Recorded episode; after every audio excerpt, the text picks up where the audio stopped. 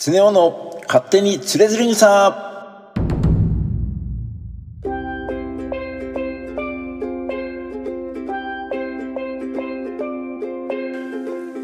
この番組は日本三大随筆の一つつれづれ草の内容を楽しく解説しながら日々の暮らしに役立つヒントや明日使えるちょっとした豆知識そして雑談中心でお届けする番組です。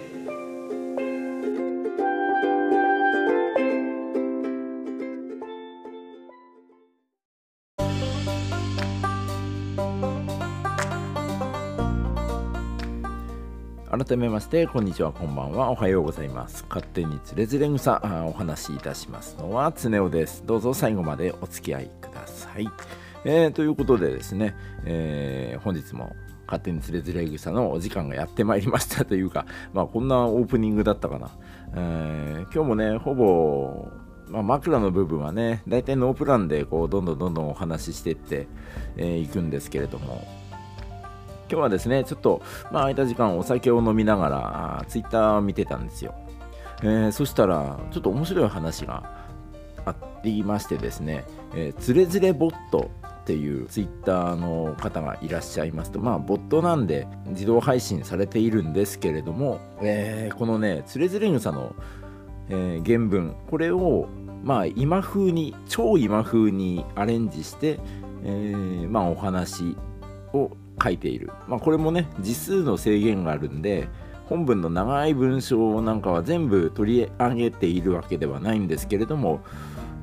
なかなかね面白いのがあってそういやこのお話してないなということで今日はそのお話をしていこうかなと思います。これはあのー、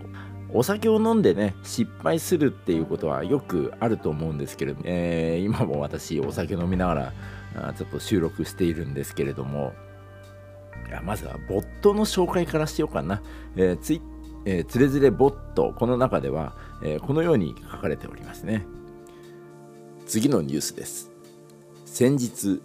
奉仕愚覚さんが京都伏見区の山中で負傷した状態で発見された事件で、犯人とみられる男は拘束当時、俺がガンダムだなどと意味不明の供述をしていたことが現場に居合わせた村人の証言から明らかになりました。グカさんは腰を切られる重傷とのことです。という、まあ、こういうね、こういう記事があったんですよ。あ、この記事はもう面白いと思って、まあ、もうこれ言っちゃったらね、もう私のあの原文の説明なんかいらないんじゃないかなっていうような感じなんですけど、まあまあそういうわけにはいかないんで、えー、私もちょっと、えー、お話をさせていただこうかなと思います。えー、ということで、まあ、お話しいたしますとですね、これはつれづれ草の第87弾に書かれているお話なんですけれども、あのー、宇治に住んでいる男の人の奥さん、まあ、とある人の奥さんが、都に住む、えー、愚学さんっていうお坊さんのお、おしゃれなお坊さんの奥さんと、まあ、要は兄弟だったんですよね。奥さん同士が姉妹だった。まあ、家族ぐるみの仲いい関係だったらしいんですよ。で、ある時、まあ、うちに遊びに来なよということで、宇治にこう呼んだ時に、まあ、道中が長いから、まあ、馬に乗って移動した時に、えー、馬をこう操作する人っていうのかな、えー、口取りの人が大変だろうということで、まあ、その男の人にもちょっとお酒でも、うん、飲ませてあげましょうよということでお酒を飲ませてあげたんですよね。そしたらその男の人が結構な勢いで飲んだらしいんですがまあその男の人はもう結構体つきもがっちりしてて、えー、勇ましい姿で腰にあの大きな刀を持ってね、えー、いたんで、えー、まあ頼もしく思っていたんですよね。であるところでその奈良のお坊さんたちと出会ったんですよ。でその奈良のお坊さんっていうのが剣護の兵士を大勢連れていて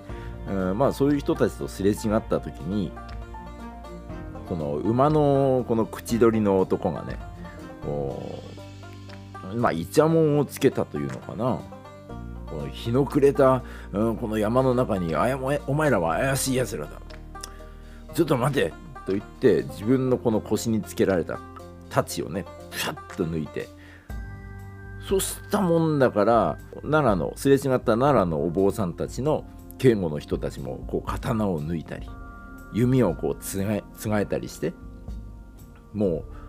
いつ何が起こるかわからないような状態になってしまった。そしたらその愚覚さんはですねあこの男はねこれ酔っ払いなんですから本当に気をもうどうか許してください。もう気を落ち着かせてくださいと言ってその場はなんとか落ち着いて何とも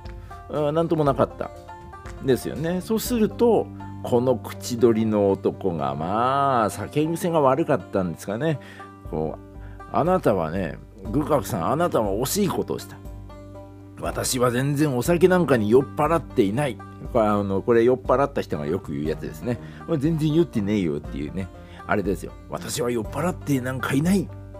せっかくあなたを守るための手柄を立てようとしたのにこの抜いた太刀。この抜いたことが無駄になってしまったのではないかって言って愚覚さん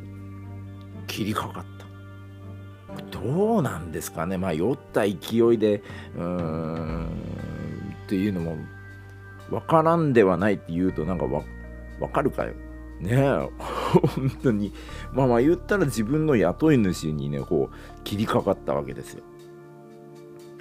まあそしたらね、まあ、うん、男はね取り押さえられたんですけどしばらくして五角さんがこう草むらにこううずくまっているのを見つけられて、えー、一応ね一命は取り留めたんですけれども腰を切られたもんで、えー、まあ生涯ね不自由の身になってしまったという、えー、そういうつれづれ草の第87弾のお話でした。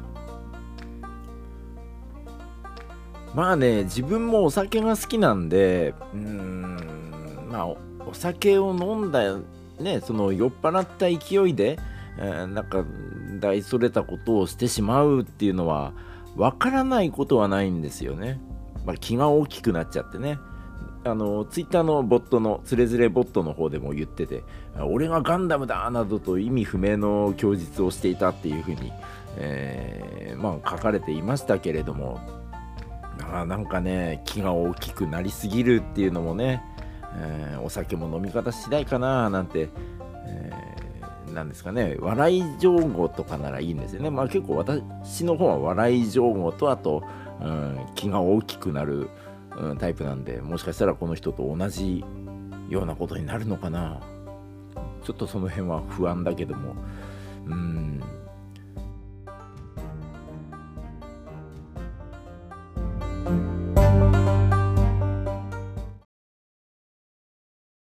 月が見てるよ。ラララララ。はい、えー、ということで勝手につれづれ草本日はつれづれ草の第87弾からお酒の勢いっていう、えー、お話をさせていただきました。あのー、先日ですね、えー、ブラックフライデーっていうやつですか？あれでですねまあ、えー、イオンに行ったんですよ。その時はあのー、特に何も買わなかったんですけれども家に帰ってアマゾンの方なんとなく見てみますとあのー、結構ねアマゾンでも安売りしてたもんでまあ奥さんのためにね一つ、うん、タブレットを買ってあげようかなということでアマゾンのねファイヤータブレットというやつをポチッと買ったんですよ。安かったですよ。そんなあの何十万とかじゃないんですよ。だいたい1万ちょっとぐらいでね。まあ中華タブなんですなんですけども結構いい商品だということで、まあ、動画視聴とかね、えー、ちょっとしたネットサーフィンなんかはこれで十分かなということで、えー、まあ買ってみたんですけれども。何ですかねその時にお酒飲んでたのが悪かったのか勢いでその他のねなんか使わないようなものまで買ってしまってですね。お酒の勢いって怖いななんて、えー、いうふうに思って、えー、います、うん、お酒怖い。という、えー、勝手につれづれ草でした。えー、私、あのー、まあね、先ほどツイット、あつれづれボットか、つれづれボットっていうツイッターの記事なんかあ読ませていただいてそしてそれをまあ元にしてね自分の原稿もなんとなく作ったりもするんですけれどもこのようにツイッターやっております、えー、またね番組の感想とかを DM とかリプライとかいただけますとまた今後のね番組の作成の励みになりますのでもしよろしかったら書き込みよろしくお願いいたします。ということで本日の放送はここまでとなります。最後までご視聴ありがとうございました。この放送は毎週水曜日夕方6時に新しいエピソードを公開しております。お話しいたしましたのは常雄でした。それではまた。バイバイ。